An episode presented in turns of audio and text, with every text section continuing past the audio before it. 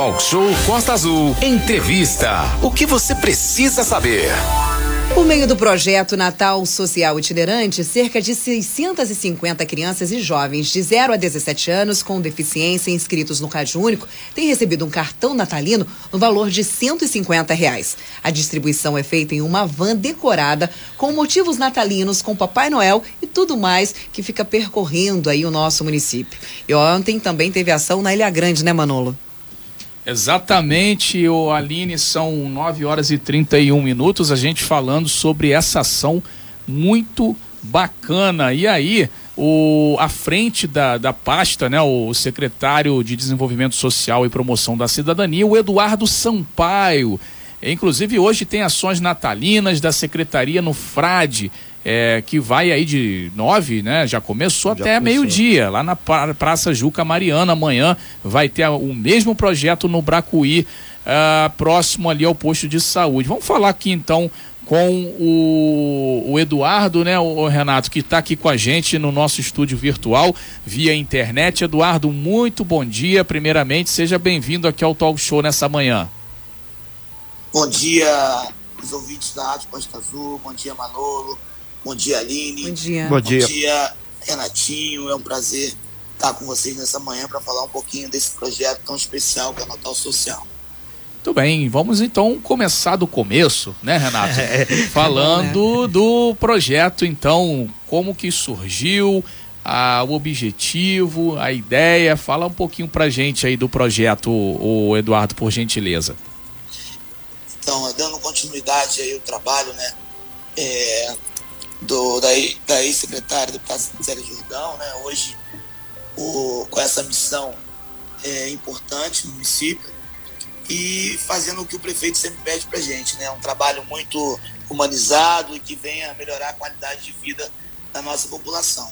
Esse Natal Social itinerante, o Renato, Sim. É, ele nasceu também de várias conversas, né, com os conselhos municipais, né, em especial o conselho da pessoa com deficiência. Eu deixo aqui um abraço para Rita, a Marilda também, que está à frente aí é, das crianças autistas, desse, desse, desse movimento. Então, é, uma, é um projeto realizado com, por várias mãos e a gente está muito, muito feliz né, com, em atender essas crianças e jovens com deficiência. Ele vai além Renato, de, de um simples cartão de 150 reais. É, o nosso objetivo maior é mostrar a essas pessoas que estamos ao lado delas, defendendo seus direitos, colaborando para que eles possam ter a melhor qualidade de vida, inclusão social, né, inclusão deles na sociedade. Eduardo, é, amanhã vocês vão estar lá fazendo essa ação no Bracuí, a última desse ano, né? Nesse sentido de entregar os cartões. Se porventura esse pessoal já estava cadastrado, quem não pegou, como pode proceder? Quem ainda não teve a oportunidade de pegar em loco, né, vai poder se dirigir ao CRAS mais próximo da sua residência com a documentação, né? E vai poder receber aí o seu cartão natalino no CRAS até o dia 30 de dezembro. Eu, o Eduardo, agora no cotidiano da cidade, a gente sabe que nesse final de ano aqui tem muita gente aqui, que é a população de rua. Vocês vão fazer alguma ação especial, porque a gente recebeu aqui no, no, no nosso departamento de jornalismo, até ali a, a, cidade do Papai Noel, montado na Praça General Osório, foi utilizada ali por população de rua. Nada contra é, o sistema que foi utilizado. Porém, as pessoas que ali foram ficaram chocadas porque existia todo um processo é, para a criançada brincar. Aí tinha cachorro, tinha população de rua, largaram um monte de, de, de lixo para trás. Vocês estão providenciando ou estão fazendo algum mecanismo para melhorar essa questão, uma assistência maior à população de rua? Sim, sim, Renato. Na verdade, a gente já vem trabalhando há muito tempo, né, com, com um foco, colocando um foco de luz de fato nesse, nesse tema, que é um tema muito complexo e nós vemos, é, estamos trabalhando muito é, em relação à população de rua, trabalhando com, com um atendimento à população de forma humanizada, acolhedora, é, ofertando os nossos serviços, que hoje se encontra lá no Centro de Atenção à População de Rua no Bracuí, E essa ação específica, ontem mesmo, é, eu recebi essas imagens. Sim, a gente enviou para o governo. Prontamente entrei em contato com é, a segurança pública para falar sobre a questão do, da guarda patrimonial, que é importante, e com a equipe reforçando aí os trabalhos noturnos de abordagem. Também entrei em contato com o meio ambiente, bem-estar animal, por, por questões do, do, dos cachorros de rua, né? Mas o trabalho está tá contínuo e, e intensificamos sim nessa época do ano. Sabemos que é uma. Há um crescimento é, natural. Há um crescimento natural é, de muitos passantes, é, andarilhos, nessa época do ano. O, o, Eduardo Sampaio, secretário de Ação Social, essa reta final de ano, Natal e mais o aniversário da cidade que está vindo aí, vocês pretendem fazer alguma ação é, mais contundente para auxiliar essa população que hoje está enfrentando uma série de problemas, sabendo aí que no nosso Brasil tem cerca de 14 milhões de desempregados. E a nossa região, com essa história aí de, de ter obra em Angra 3, é, melhoria do, da rodovia Rio Santos, isso e aquilo, vai atrair um grande número de pessoas para a região. E a gente sabe que nem todos vão conseguir é, empregabilidade, casa barata e por aí vai existe uma possibilidade concreta do ano que vem ter muito trabalho aí na tua área, né? Como vocês estão se preparando? Sem dúvidas, Renato. Na verdade, esse trabalho já, eh, já vem acontecendo, né? É, é bom ressaltar que a Prefeitura de Angra, através da Secretaria de Desenvolvimento Social, Secretaria de Assistência Social, não parou, Renato. Então, é, desde o início da pandemia, alguns outros municípios é, fecharam portas de CRAS, pode ver que teve uma corrida muito grande, é, filas quilométricos no Rio de Janeiro é, a respeito do, do atendimento no CRAS por conta do Auxílio Brasil, e Angra não parou. É por determinação do nosso prefeito, a, todas as unidades funcionando, inclusive no feriado, e, a, e, a gente, e nós estamos assim, é, trabalhando muito para a garantia de, dos direitos da, da nossa população, trabalhar a questão da empregabilidade, que na verdade esse é o maior de todos os benefícios, Renato, é o emprego. E nós temos que trabalhar, fortalecer as políticas públicas existentes, mas também pensar em novas políticas públicas que venham é, melhorar a qualidade de vida da população, que quer trabalhar, que quer ter autonomia, que quer, quer ter dignidade.